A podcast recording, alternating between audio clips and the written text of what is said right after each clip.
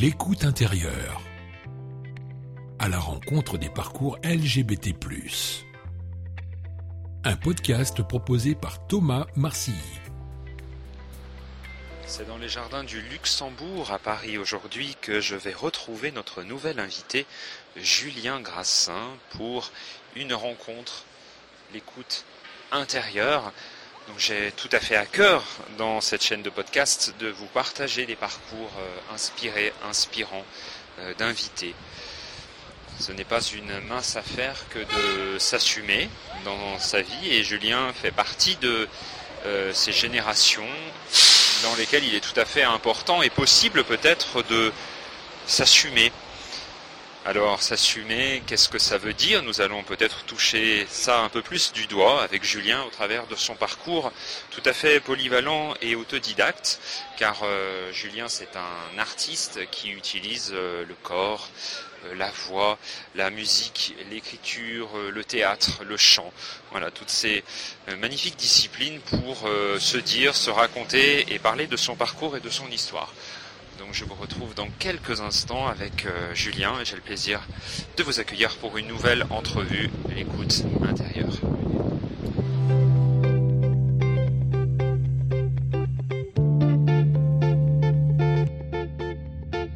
Alors je suis très heureux d'être là avec toi, ici dans ce bel endroit, euh, dans le jardin du Luxembourg. Euh, c'est un, un chouette moment je pense qu'on va partager et et voilà, je me sens bien et heureux d'être là. Alors bah oui, j'ai 35 ans, je viens du Mans. Euh, et puis dans la vie, euh, je me définirais comme, euh, comme un artiste entrepreneur, un créateur. Quelqu'un qui, qui à la fois écrit, qui, qui, joue, qui chante, qui enseigne, qui fait travailler aussi les autres parce que j'ai une compagnie aussi de théâtre. Et puis oui, quelqu'un qui expérimente, qui explore, qui suit un peu son élan du cœur en fait, tout simplement. Donc aujourd'hui, évidemment, je viens rencontrer et puis j'ai envie de partager vraiment le parcours euh, bah, de, voilà, de celui qui met en forme plein plein de choses, mais aussi euh, j'ai envie de revenir sur euh, vraiment bah, celui qui, qui, ne s'est pas toujours dit, pas toujours assumé, et tu as une histoire assez aussi étonnante là-dessus, mais sur la question aujourd'hui de, de l'homosexualité, pour rentrer directement dans le sujet, Ouais, bah écoute, cette première question, c'est comment est-ce que ça s'est découvert à toi, cette question-là? Alors, comment ça s'est découvert à moi? En fait, je, l'ai toujours su. Après, euh, est-ce qu'on est qu'on partage ou est-ce qu'on ne le partage pas? Et est-ce qu'on a la capacité de pouvoir le faire? Et à quel moment? Donc, moi, ça s'est fait à un moment de ma vie où je suis tombé amoureux euh, euh, d'un garçon qui est tombé aussi amoureux de moi. Et donc à ce moment-là, c'est l'amour qui dépasse les choses et qui fait que ça donne la force, euh, ça donne la force de l'assumer tout simplement. Et il y, avait des, j'ose dire, des prémices avant ça, c'est-à-dire comment c'est en toi? Ça a été vraiment la révélation pour toi, le fait de, euh, de tomber amoureux d'un homme, fait que tu as pu, ça a révélé quelque chose, ou c'était déjà peut-être latent, ou comment ça s'est Non, c'était déjà latent. Souvent à l'adolescence. Euh, voilà, on sait très bien à, qui on pense quand on se retrouve dans des moments d'intimité. Et puis bah après, euh, avec le conditionnement, avec les rencontres, euh, eh bien on prend un autre chemin, même si on est intimement persuadé que c'est pas celui qui nous correspond, mais on fait bien comme on peut par rapport à l'endroit bah, où on est. Et mais non, je le savais, je le savais bien évidemment très tôt. Est-ce qu'on peut dire que tu le sentais? Ah Oui, oui, je le sentais. Et puis il y a des signes qui trompent pas. Et, et ce qui est ce qui est assez, euh, assez rude d'ailleurs, je trouve, c'est de devoir euh, de, passer beaucoup de temps et d'énergie à le cacher aux autres qui sans cesse nous pointent du doigt et qui le savent d'une certaine façon ou qui, qui, le pressentent, je ne sais pas, pour, pour nous en fait. Et c'est sûr qu'à un moment, euh, moi j'étais là, non, je ne leur donnerai pas raison, non, je ne leur donnerai pas raison, je ne vais pas dire que je suis gay parce que d'une certaine façon, ce serait, faire, ce serait faire ce serait leur donner raison et faire preuve du coup d'une sorte de faiblesse qui n'est pas une faiblesse. Et, euh, ça, ça a été quelque chose d'assez rude où il a fallu que je, que je travaille beaucoup sur moi pour pouvoir justement euh, changer ma perception de la chose. J'ai envie que tu nous proposes le texte, euh, le coming out à ta mère, donc que tu as écrit dans, que tu déposes dans le mal d'aimer. Est-ce que tu pourrais nous lire quelques lignes de ce texte-là et ce qui nous permettra de continuer à étayer un petit peu la suite? Ok. Ok, ça c'est un moment donc de mon spectacle Le Mal d'aimer. Alors, il était aux alentours de 8h30 quand j'ai débarqué avec ma Twingo Jaune Soleil dans la fameuse commune de mon enfance. Je revois ma mère descendre de la salle de bain où elle était en train de se préparer pour m'ouvrir puis remonter presque aussitôt. Elle était étonnée de ma venue de si bon matin. Ma mère bossait chez des petits vieux. Elle faisait des ménages. Elle faisait ça depuis toujours. Ce jour-là, elle commençait à 9h et n'était pas en avance. Je me suis installé seul à la table de la salle à manger. J'avais froid, faim, J'étais pas bien. Je me suis relevé pour aller dans la cuisine, me préparer un bol de chocolat chaud et j'ai fait griller du pain comme quand j'étais petit. Puis je suis allé me réinstaller à la table de la salle à manger. La télé était allumée sur William Lémergie et Télématin.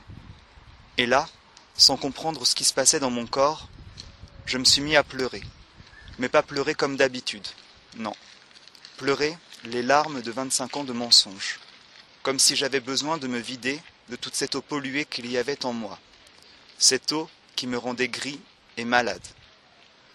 Mes larmes, c'étaient des larmes sonores, des larmes qui secouent, des larmes qui appellent au secours, les larmes d'un enfant qui a peur de décevoir.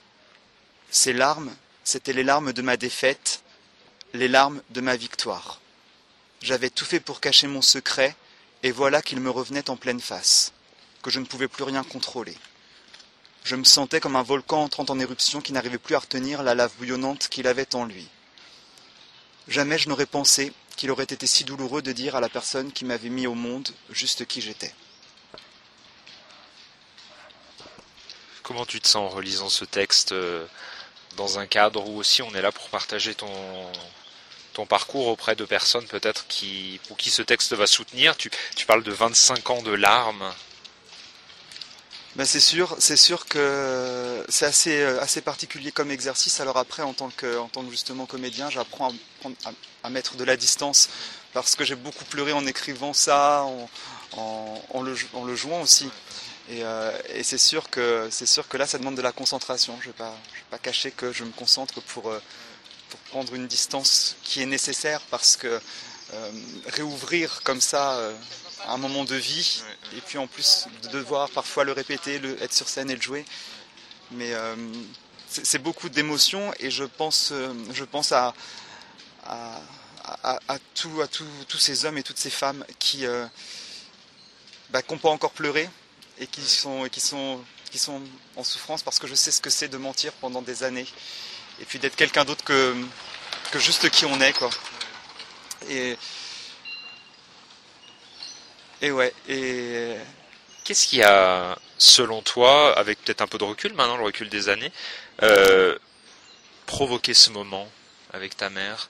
C'était le trop-plein d'émotions, de, non-dits, de mensonges, comme tu le dis, ou c'était une réunion de plein de choses? Il y a eu la rencontre, évidemment, mais. Euh, c'était le fait que je pouvais plus faire semblant et qu'à un moment. Euh, un moment peut pas se faire plus de mal que ce qu'on peut recevoir comme mal en fait.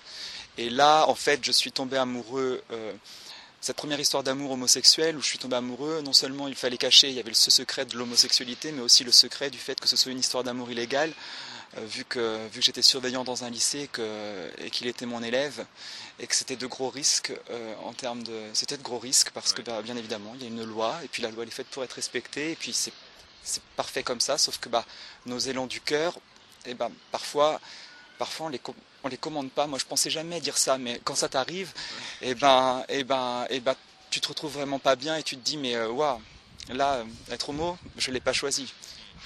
D'aimer quelqu'un qui en plus m'aime, c'est normalement la chose la plus magique du monde. C'est fabuleux quand on, tombe amoureux, mais on a envie de, le crier au monde. C'est ce que je raconte aussi dans, Le mal d'aimer. Et puis bah là, j'avais pas le droit. Et je me dis, mais c'est complètement injuste. C'est complètement injuste parce que, parce que tu fais rien de mal. Et qu'à un moment, bah, c'est sûr que tu essayes de, trouver un appui, un soutien bah, dans ton entourage. Euh, mais sans leur en vouloir, ils n'avaient pas la capacité de recevoir ça, qui j'étais, ce que je ressentais et comment les choses euh, se destinaient.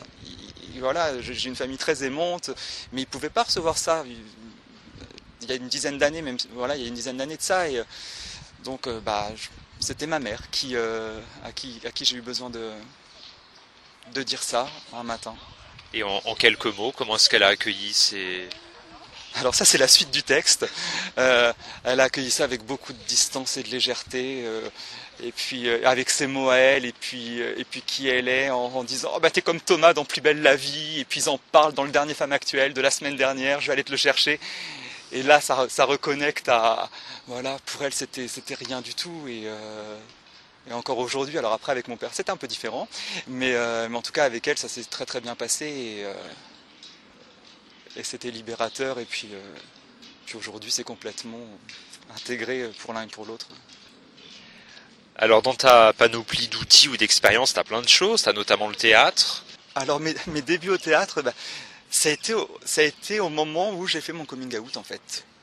Voilà, c'était lié, c'est-à-dire que moi j'ai fait un parcours, j'avais un parcours en sciences éco et sciences politiques, et puis euh, et puis justement à un moment il a fallu faire un choix entre euh, bah, entre ces aspirations profondes et puis peut-être que j'aurais pu sans doute faire de la de la politique à l'époque, mais c'était pas ce qui m'intéressait. Moi j'avais besoin d'être de m'autoriser les choses, d'être dans, une vérité, dans ma vérité. Hein. Et puis bah, j'avais la chance d'avoir une meilleure amie qui est chanteuse, euh, qui est chanteuse lyrique aujourd'hui. On a monté une, compagnie dans notre, dans notre région. Et puis bah, là, on a, on a exploré le, le théâtre musical. Et, euh, et puis bah, de fil en aiguille, euh, c'est ce que je fais de ma vie aujourd'hui. Ce que j'entends, c'est qu'il y a eu une reconversion complète en fait. C'est-à-dire que le moment où tu t'es autorisé à être toi-même, il y a eu le théâtre qui est rentré dans ta vie, la musique, enfin il y a eu une reconnexion à quelque chose de beaucoup plus puissant, profond, créatif. Mais parce que tout se rejoint, tout se recoupe à un moment. C'est-à-dire que bah là on fait des études. Alors et puis c'est très difficile d'ailleurs parce qu'à un moment est-ce qu'on fait des études? Est-ce qu'on se convainc? Moi, je, me suis convaincu que ce que je faisais comme étude, ça correspondait à qui j'étais.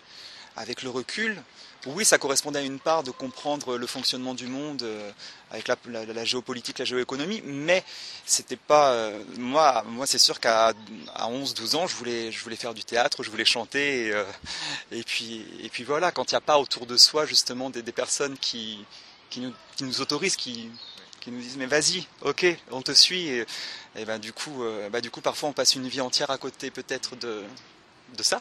Mais là, tu sais qu'on tient un vrai sujet, c'est-à-dire que le sujet, on évidemment des études, euh, par qui euh, finalement les injonctions elles viennent d'où? Est-ce que c'est vraiment celles qui sont intérieures et ou est-ce que c'est celles de la famille, du collectif et, euh, et, mais ce que je trouve très touchant et inspirant aussi dans ton parcours, c'est on voit que une autorisation à être qui tu es, notamment dans ta sexualité, fait que ça a réorienté toutes les choses et c'est ça qui est ultra puissant. Et c'est ouais. Oui, alors après, ce qui se passe, c'est que ça s'est pas fait sans douleur, sans souffrance, sans se laisser tomber. Euh, il y a un truc dont j'ai, dont j'ai jamais parlé, c'est, le fait qu'il qu'à un moment, j'avais, j'avais tellement plus envie, je comprenais tellement plus ce qui se passait, que du coup, euh, que du coup, et eh ben, et eh ben, du coup, je, j'ai demandé à me faire interner dans un service psychiatrique. Ça a duré quelques jours. Euh, ben, c'était l'été de mes 25 ans, ça. C'était ça, j'en ai jamais parlé publiquement. Et, euh, et la souffrance était telle qu'à un moment, bah oui, quand on n'a plus les outils, il faut accepter de se faire aider, de se faire accompagner, euh, d'essayer de mettre en place autour des gens qui prennent le relais pour retrouver un peu d'oxygène, pour retrouver un peu d'air, puis pour, se dire, ben non, mais ça c'est pas, c'est pas à toi, ça, c'est pas ta faute, c'est pas grave, il y a rien de grave. Encore une fois, c'est ce que je disais tout à l'heure, changer la perception des choses. Euh, et, ce moment-là, pour moi, était vraiment euh, cet été de mes 25 ans, là, où, euh, je, disais toujours, j'étais là, je, je, suis pas malade, je suis profondément malheureux. Je suis profondément malheureux. Pourquoi? Parce que, parce qu'autour, il n'y a pas, il n'y a, pas les, a pas les gens, il n'y a pas les personnes qui peuvent m'aider à, me réaliser pleinement et à devenir juste qui je suis. Et, ça, euh, et ça, bah, sur le moment, qu'est-ce qu'on fait? Tomber dans l'alcool, dans les drogues. Dans... Moi, c'était pas ça à l'époque, mais euh, mais du coup, voilà, j'étais tellement malheureux qu'il a fallu que je passe par, ces, par ces 4-5 jours pour, euh, pour prendre conscience que plus jamais ça, que plus jamais, que, que vraiment, qu'encore une fois, euh, être, être homo aujourd'hui, moi je trouve que c'est plutôt un cadeau même. Donc du coup, mais c'est sûr que je le dis 10 ans après, je le dis dix ans après. Parce qu'avec le recul, bah, même ça, d'en parler, de se dire, de parler de, ce séjour en, hôpital psychiatrique, j'en ai jamais parlé parce que bah, la honte, parce que la culpabilité, mais je n'ai pas à culpabiliser de ça, puisque, puisque je ne suis pas responsable de, de, mon élan amoureux, sexuel, euh, et que, que ça peut juste être aussi magnifique. Est-ce que tu as rencontré d'autres personnes ensuite qui t'ont apporté du soutien ou comment est-ce que tu les as rencontrées peut-être? Est-ce que tu as su provoquer les rencontres ou finalement les choses se sont faites aussi euh, bah, à ce moment-là, j'ai pris conscience qu'il y avait des gens formidables, euh, que ce soit des, infirmières, des thérapeutes, euh, que toutes sortes en plus d'approches qui peuvent plus ou moins nous correspondre et que du coup, au fur et à mesure, euh, au fur et à mesure, je, reprenais justement de l'oxygène. Avec, avec des rencontres, j'ai réajusté en permanence. C'est sûr que tout le monde ne peut pas nous correspondre et puis on ne correspond pas à tout le monde. Mais euh, mais il y a vraiment des gens fabuleux euh, pour ça, que ça soit j'avais un homme formidable qui faisait de la gestalt. gestalt. Voilà. et, et, ça, j'ai trouvé ça, j'ai trouvé ça génial. Et puis, et puis après, ça, s'est poursuivi depuis depuis dix ans euh, avec euh, avec des personnes en développement personnel, des coachs, euh, des gens qui des gens qui justement me permettent de faire la part des choses et, d'accompagner ce qui n'a pas été accompagné, c'est-à-dire l'être euh, voilà l'être essentiel et souvent la famille, notre famille. Et en plus toi tu nous partages que tu viens en plus de de la campagne, enfin, si on veut dire mmh. comme ça, ce qui est pas péjoratif, mais mais souvent les moyens sont euh, voilà sont pas les mêmes que quand on vit dans un endroit qui est beaucoup plus dense et où les rencontres sont aussi autres. Et euh, accompagner, ouais, plutôt que guérir, parce qu'aujourd'hui encore on essaye de guérir et il y a des tentatives euh, toujours très euh, évidemment absurdes et maladroites de vouloir guérir euh, quelque chose. Mais je crois que évidemment la, voie pour se prendre en charge, c'est celle de s'accompagner et d'accompagner ce que tu as vécu. Complètement, et c'est très juste ce que tu dis. Effectivement, nos blessures, je crois qu'elles sont là, et que, et que c'est plutôt en, les accueillant et puis en essayant de trouver une place. Voilà. Bon. Que, oui, c'est ça, trouver une place. Et moi, c'est ce que je fais en fait. Parfois, c'est sûr qu'elles ressortent. C'est sûr que bah, on est humain et puis bah, on fait bien comme on peut parfois. Et, euh, il y a des choses qui peuvent les déclencher et qu'il faut être vigilant par rapport à ça. Euh, je suis notamment écoutant dans, bah, dans une cellule d'écoute sur le Mans. Et puis, bah, c'est sûr que parfois, euh, parfois, quand il y a certains, certaines personnes qui viennent, qui ont besoin justement d'être écoutées, c'est sûr que moi, ça fait ressortir parfois des choses et que là il faut, euh, trouver cette capacité pour, euh, pour mettre de la distance et puis bah, parfois on se mord les joues hein, parce que qu'il y a des situations et puis des, histoires qui sont vraiment tellement euh, bouleversantes, révoltantes qu'on se sent bien tout petit par rapport à ce qu'on aimerait pouvoir faire. Alors le sujet, j'ai l'impression, le sujet qu'on est en train d'aborder là, c'est-à-dire euh, à la fois s'assumer, s'autoriser. Il y a pour moi le sujet qui, qui me passionne aussi dans mon, de, de mon, dans mon parcours d'accompagnant, c'est celui de l'homophobie intériorisée. Mmh. C'est-à-dire comment finalement toute la violence que l'on rencontre à l'extérieur de soi, à un moment, parce qu'elle n'est pas accompagnée, on la retourne contre soi et comment ça, ça s'inscrit très fort dans les cellules et euh, finalement on se retrouve à être très haineux envers soi. Et euh, il y a le mal d'aimer qui est né de ça. Alors on a partagé un petit euh, petit bout du texte intégral tout à l'heure. Comment est-ce qu'est née cette pièce? Alors toi, tu me partageais tout à l'heure, tu me disais que voilà, ces mots, ils étaient bruts, ils étaient naïfs, ils venaient, voilà, au moment où toi, tu étais en train de vivre ta transformation intérieure. comment est-ce que ça a été le pas supplémentaire pour t'assumer, pour t'autoriser? Ça a été une nécessité. Comme je dis, ça m'a appelé. Alors ça fait, un peu complètement, ça fait un peu le mec illuminé, mais en fait c'était vraiment ça. C'était le besoin de se poser face à sa page blanche et puis euh, d'écrire, d'écrire, d'écrire pour essayer. C'est une sorte de, de thérapie que je que, j'ai que j'ai faite en fait avec le mal d'aimer parce que j'ai écrit beaucoup plus que les, la quarantaine de pages qui qu'il en reste aujourd'hui et euh, et l'écriture a cette vertu thérapeutique euh, fabuleuse, je trouve. Euh, et, je me suis posé la question de me dire, mais voilà, qu'est-ce qui peut, qu'est-ce qui peut de ton cas personnel avoir une portée universelle? Et je crois que c'est ce qu'il reste dans, dans ce texte. Et, euh, mais tu sais, tu parles de, thérapie, quelle a été pour toi. Et moi, je crois aussi que c'est le, texte et ce que tu mets en, en scène, en pièce, c'est profondément thérapeutique dans le sens où ça inspire l'autre, ça vient le rejoindre peut-être dans ses difficultés, dans ses questionnements, euh, qui soient ou pas concernés par la question euh, LGBT, j'ai envie de dire. Hein. Et c'est ça pour moi la thérapie. c'est euh, finalement rejoindre l'autre, réparer la relation, reproposer des questions, un espace pour euh, s'autoriser. Euh, oui, oui, et il y a, c'est vrai qu'il y a aussi toutes les étapes qu'on ne voit pas quand on propose un objet artistique. C'est-à-dire que pour pouvoir assumer un texte comme le mal d'aimer, bah, c'est sûr que voilà, c'est, un, besoin de, c'est un besoin pardon, de connexion aux autres qu'on ne connaît pas, mais aussi bah, à ceux qui nous connaissent. Et puis c'est prendre le risque que bah, que ça soit euh, trop pour eux. Moi, je l'ai ressenti ça un petit peu avec certains membres de ma famille. C'est, euh, euh, ça peut aussi, ça peut aussi avoir cet effet-là, mais à un moment, il y a le besoin vital de se choisir en fait. Le besoin vital de se choisir et puis de dire, bah, je m'excuse si vous n'avez pas envie d'entendre ça, mais c'est que ce que je suis. Et, là, bah, là, moi, j'y peux rien du coup. Et pour ce qui est de l'homophobie intériorisée, c'est complètement ça. Oui, c'était ça tout à l'heure. Donc l'homophobie intériorisée, ouais, bah oui, l'homophobie c'est la peur, la peur de l'autre en soi. Hein. Euh, et à un moment, c'est sûr que bah, quand on l'intériorise trop, on se fait trop de mal. D'ailleurs, le mal d'aimer, euh, le mal d'aimer, euh, la conclusion de ça, c'est que j'ai appris à m'aimer moi, à mieux m'aimer. Hein, c'est ça. C'est vraiment avec le temps s'accueillir et, et, et puis, et puis voilà, c'est ça, c'est euh, apprendre à s'aimer soi-même. C'est ça la chose essentielle, et c'est par ça que c'est par ça que je crois que les relations peuvent débuter, parce que sinon on cherche toujours à, l'extérieur, on, est dans la haine, la violence, la colère, dans des, énergies qui sont vraiment euh, des vibrations, euh, des vibrations basses, et puis mais à la fin on se les, reprend ces vibrations basses, et puis Comment est-ce qu'il est en forme le mal d'aimer quand on vient voir cette pièce? Alors je crois que c'est quelque chose d'hyper intimiste, euh, où les mots justement sont là pour provoquer une expérience. Comment est-ce qu'elle se traduit aujourd'hui?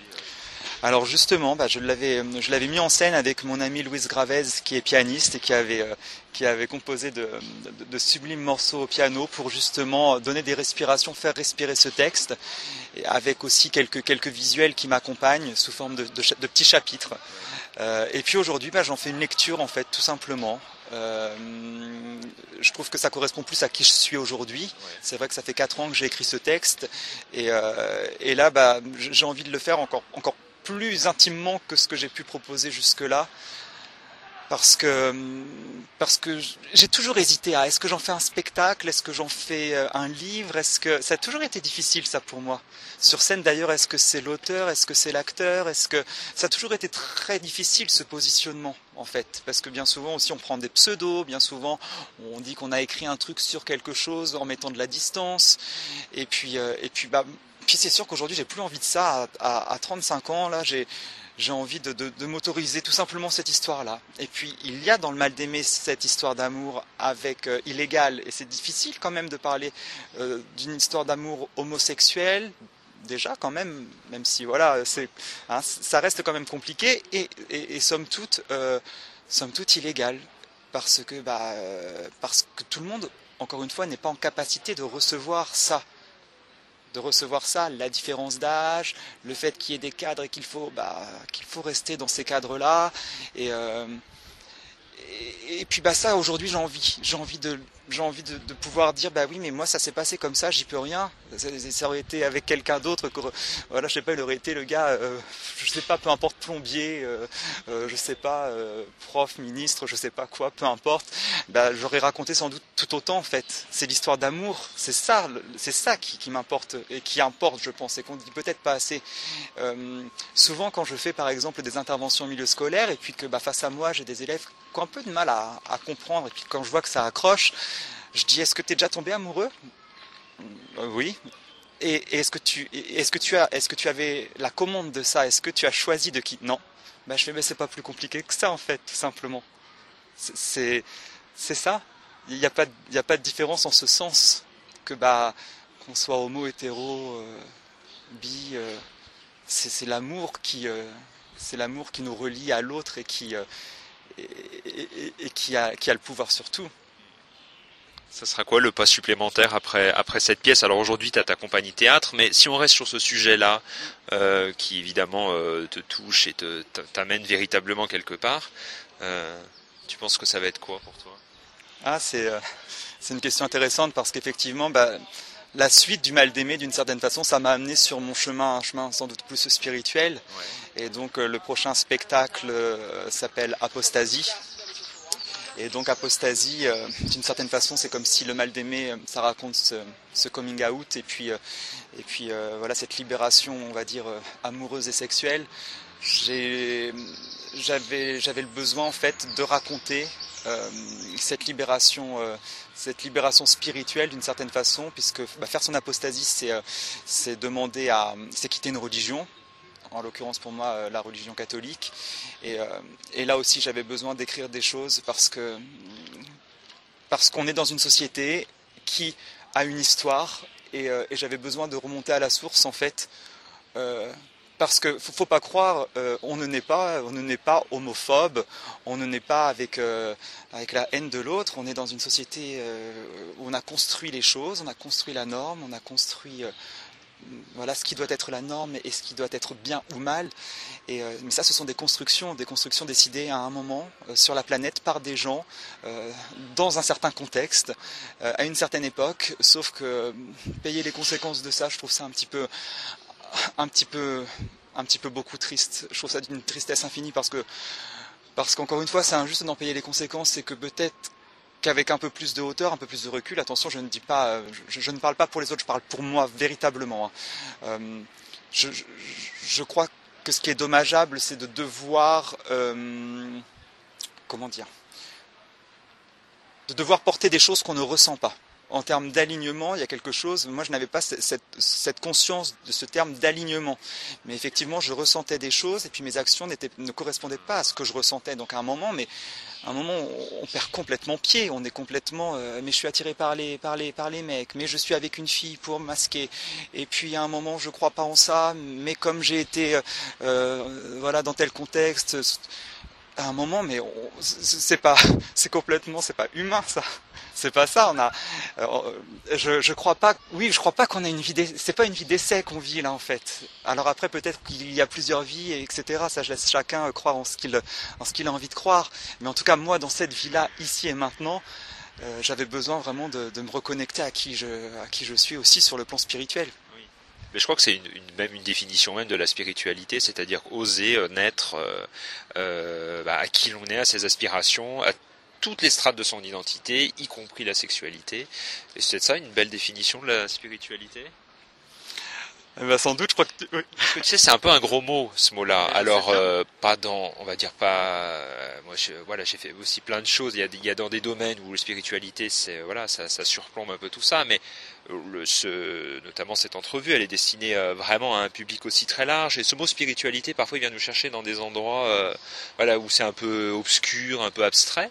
Et je trouve que tu nous proposes là une petite définition de c'est quoi être finalement aujourd'hui un être spirituel incarné. Ben oui, parce que mais je crois, mais je crois vraiment qu'on est tous des, on est avant toute chose des êtres spirituels et que et que ça fait partie de, de, encore une fois de ce qu'on est. Mais moi, j'avais, pas conscience de ça. Voilà, j'avais j'avais été baptisé, j'ai fait euh, ma communion, j'étais enfant de cœur. Euh, j'ai j'ai cru à l'époque et j'ai défendu ce qu'on m'a appris à ce, en quoi on m'a appris à croire et à défendre en fait. Alors que bah, derrière tout ça il y a beaucoup de choses qui ne correspondent pas à mon système de valeurs. Et euh, alors après si ça correspond à certains mais c'est parfait. Encore une fois je crois que c'est ça. Il faut pas vouloir imposer les choses aux autres. Et on a chacun des besoins. Et puis si ça correspond c'est super. Moi ça correspondait pas les, les valeurs de l'église catholique à qui je suis. Mais les religions c'est juste une alternative au fait de vivre sa spiritualité vivre sa spiritualité. Et ben euh, c'est très simple et ça peut être prendre un moment avec la nature ça peut il y a plein de façons de pouvoir le faire sans que ce soit justement un gros mot et, sans qu'on passe pour des, encore une fois, des gens illuminés ou c'est une secte ou je sais pas quoi. Euh, c'est faire pleinement l'expérience de la vie dans, toutes ses dimensions. J'ai une question un peu naïve, mais quand même elle est là. Si tu avais devant toi euh, le Julien d'il y a 10 ans, euh, au moment, j'ai envie de dire au moment du coming out, qu'est-ce que tu aurais envie de lui donner comme bille, peut-être, comme outil, comme, euh, comme tu vois? Waouh, quelle question Je crois que j'aurais envie de lui dire fais-toi confiance, suis ton intuition. Euh, ce n'est pas parce qu'en face de toi des gens te donnent de l'amour euh, qu'ils savent tout. et que qu'il ne faut pas avoir peur de décevoir. Que quand on est soi, on, on, demeure aimé de ceux qu'on aime et pour qui c'est important.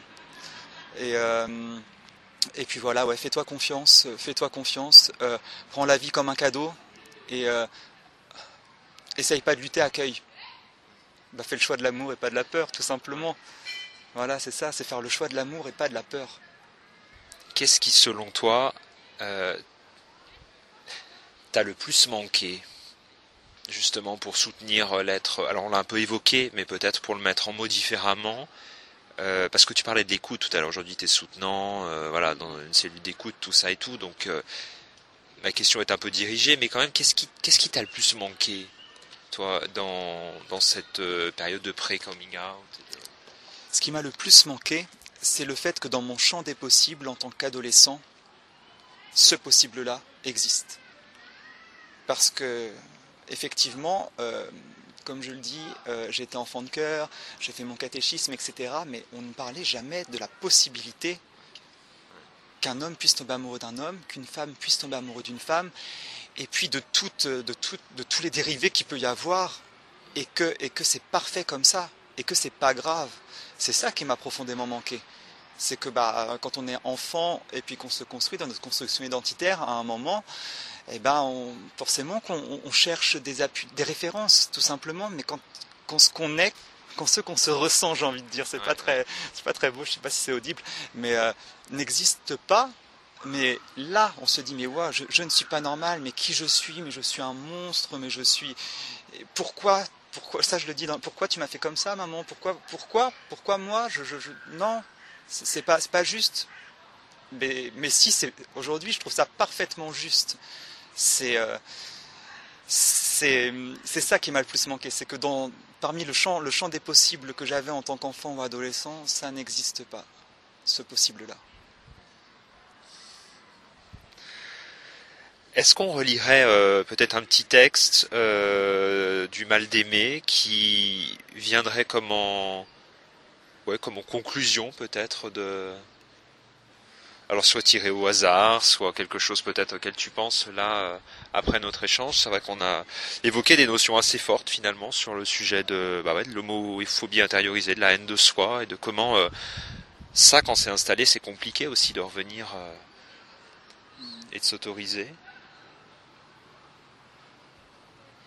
Alors là, les chers auditeurs, vraiment, vous devriez voir le décor dans lequel on est, le jardin du Luxembourg. On a un magnifique champ de, de pâquerettes devant nous. Il fait un petit peu frais, mais on est bien. Euh, plein de marronniers autour de nous. Et puis euh, Julien nous fait le cadeau vraiment de, bah, de nous avoir apporté le texte intégral de sa pièce. Le chant, on n'en a pas parlé. C'est aussi passé par l'expérience du chant aussi, je crois. Hein. Oui, le chant, le chant, c'est quelque chose, euh, je pense, qu'on devrait tous s'autoriser si on en a envie. Euh, peu importe son niveau, peu importe de comment, de comment, de nos aptitudes, mais euh, c'est vraiment très libérateur le chant. C'est quelque chose qui est la, voix, euh, là aussi, de faire l'expérience de sa voix et puis et puis et puis d'aller explorer, d'aller l'explorer dans toutes ses couleurs. Ça, c'est quelque chose qui en ce moment me manque, c'est sûr. Il faut faire des choix. Et mais euh, c'est quelque... moi j'écris, hein, j'écris des chansons, j'ai toujours aimé. Voilà, faut pas, faut pas penser que voilà, quand on chante, on veut forcément une carrière ou. Euh, alors ça, s'il y en a qui veulent, c'est super. Mais en tout cas, je pense que faire l'expérience du chant et de se l'autoriser, si on en a l'envie, le besoin, euh, ça, je le conseille à tous. Putain, je me suis senti vivant. La joie, c'est la première phrase du du prologue. C'est ça, la sensation? C'est ça, ça peut être ça. Oui. Ouais. Cette phrase, elle te parle comment aujourd'hui euh Putain, je me suis senti vivant. C'est complètement, c'est complètement ce qui s'est passé quand je, quand je suis tombé amoureux. Parce que c'est, ça te donne, ça te donne toute la force du monde. Et puis, puis j'avais la chance aussi euh, euh, de tomber amoureux et d'avoir été aimé de quelqu'un de fabuleux. Même dix ans après, c'est quelqu'un que, c'est quelqu'un, j'ai un amour inconditionnel pour lui. il le sait très bien. j'ai le sentiment j'ai le sentiment qu'il m'a sauvé la vie, véritablement, à ce moment-là. Il avait beau avoir 10 ans de moins que moi, il savait des choses que je ne savais pas, en fait. Euh, et, là aussi, par rapport à, par rapport à, ce qu'est un âge, par rapport à. Euh, ce qu'on pense savoir des choses. Là aussi, parfois, il y a des exceptions qui confirment la règle. Il y a des gens bah qui ont 15 ans et qui, euh, et qui nous. en tout cas, moi, lui, en tout cas, il m'a vraiment bousculé. Et, euh, et c'est sûr qu'aujourd'hui, je ne serai pas le même. C'est quelqu'un de, c'est quelqu'un de fabuleux, de fabuleux parce que à l'époque, euh, il m'a donné une claque en étant lui, juste qui il était. Il avait beau avoir 15 ans, il s'assumait pleinement, il était complètement, complètement libéré de qui il était. Et, et du coup, et du coup, waouh, waouh, c'est quelqu'un c'est quelqu'un que, j'aime énormément, il le sait. Donc c'est ça, c'est ce que je raconte, c'est le prologue effectivement. Putain, je me suis senti vivant. Pour la première fois de ma vie, à son contact, je me suis senti vivant. C'était insensé ce qui m'arrivait. J'avais l'impression de ne plus toucher terre. J'aurais voulu le crier sur tous les toits du monde. J'étais devenu en l'espace de quelques heures son Julien, son beau Julien. En fait, je ne comprenais pas bien ce qui m'arrivait. C'était assez indescriptible ce sentiment, comme si j'avais été touché par la foudre, ou par la grâce de Dieu, si tant est qu'il existe, ou par je ne sais quoi d'autre d'irrationnel, mais il ne me semblait pas être d'ici, pas de ce monde-là, pas de cette époque non plus.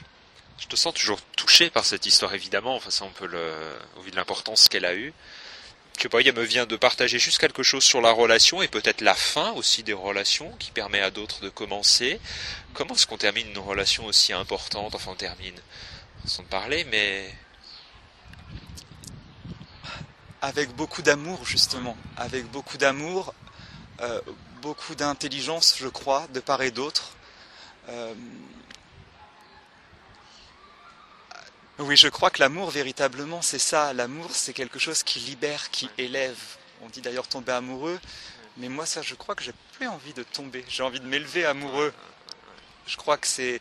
Et, je crois que justement, euh, quand on quitte quelqu'un pour qui on a encore beaucoup d'amour, mais. Euh, mais euh, mais, mais, quand on a la chance de comprendre que bah, on, ne peut pas s'apporter ce qu'il y a de meilleur parce que parce qu'on correspond plus aux besoins on n'a plus la capacité de, répondre aux besoins de l'un et de l'autre. Eh bien, je crois que tout simplement, voilà, il faut faire euh, plutôt que le choix d'une haine, de détester l'autre, et puis de tomber dans des choses un peu, un peu, un peu, comment dire, un peu. Euh,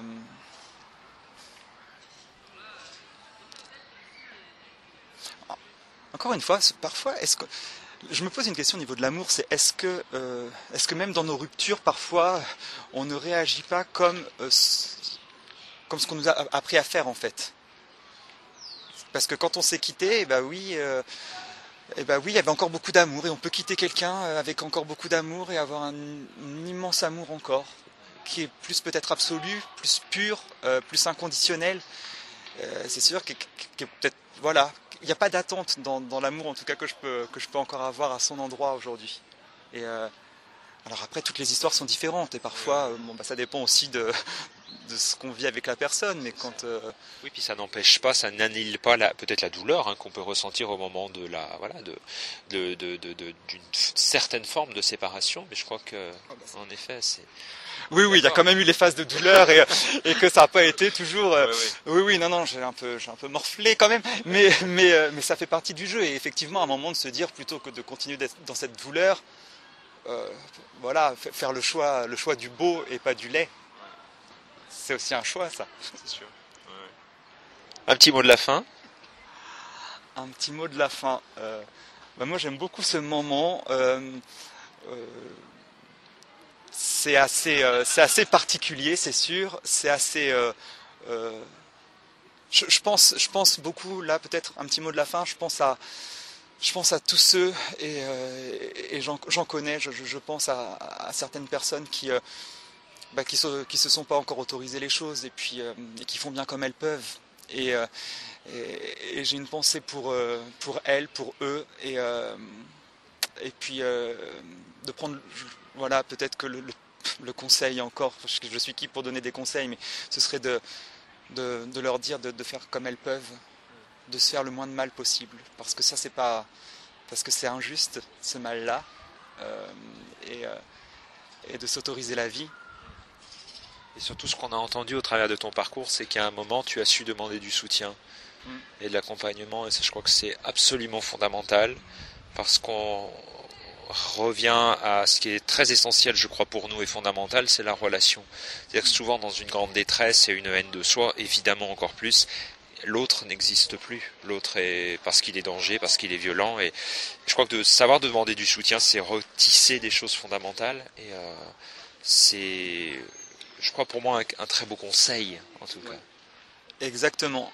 Aller, aller, aller chercher de l'aide, ne pas avoir peur de se faire accompagner et que si c'est pas la première personne qu'on rencontre, eh ben ce sera la deuxième, ou la troisième, ou la quatrième, mais qu'on a la chance aujourd'hui, je pense que ça aussi il faut quand même le dire, on a la chance de vivre ici et maintenant, bientôt en 2020, en 2019, et que et qu'aujourd'hui, moi je pense beaucoup aussi à toutes ces personnes dans le passé qui pouvaient pas en France, hein, même si sur d'autres endroits de la planète, eh ben, ça reste très compliqué, on sait bien ce qu'il en est, mais ici, Ici, c'est possible. On peut, on peut trouver des gens qui nous aident, qui nous accompagnent, qui vont nous écouter et qui vont justement se faire le relais hein, euh, qu'on n'a pas, pas nous, qu'on n'a pas la capacité.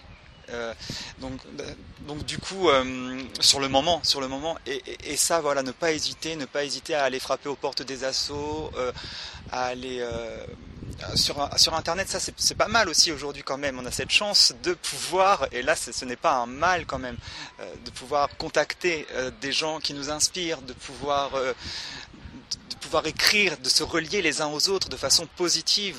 Et ça, il faut, faut vraiment utiliser, je crois, ces, ces moyens qui sont, qui sont, qui sont fabuleux aujourd'hui. Et le théâtre, c'est aussi un formidable médium pour ça, tu penses pour, C'est quelque chose auquel même tu as tu as pensé ça Alors, euh, bah, le théâtre, euh, je suis en pleine réflexion par rapport à ça en ce moment. Ah bon D'accord. C'est sûr que je, me demande si je me demande si, euh, si le théâtre, si l'art d'une façon générale est le meilleur euh, est le meilleur moyen pour parler de, choses aussi personnelles? Je ne sais pas. le, cinéma, sans doute plus. Le théâtre, c'est quelque chose, euh, c'est quelque chose que je continue d'apprivoiser. C'est quelque chose dont je continue de faire l'expérience. Euh,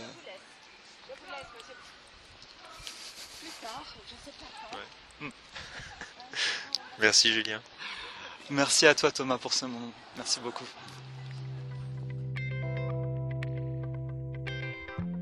D'autres podcasts sont à découvrir sur soundcloud.com slash l'écoute intérieure.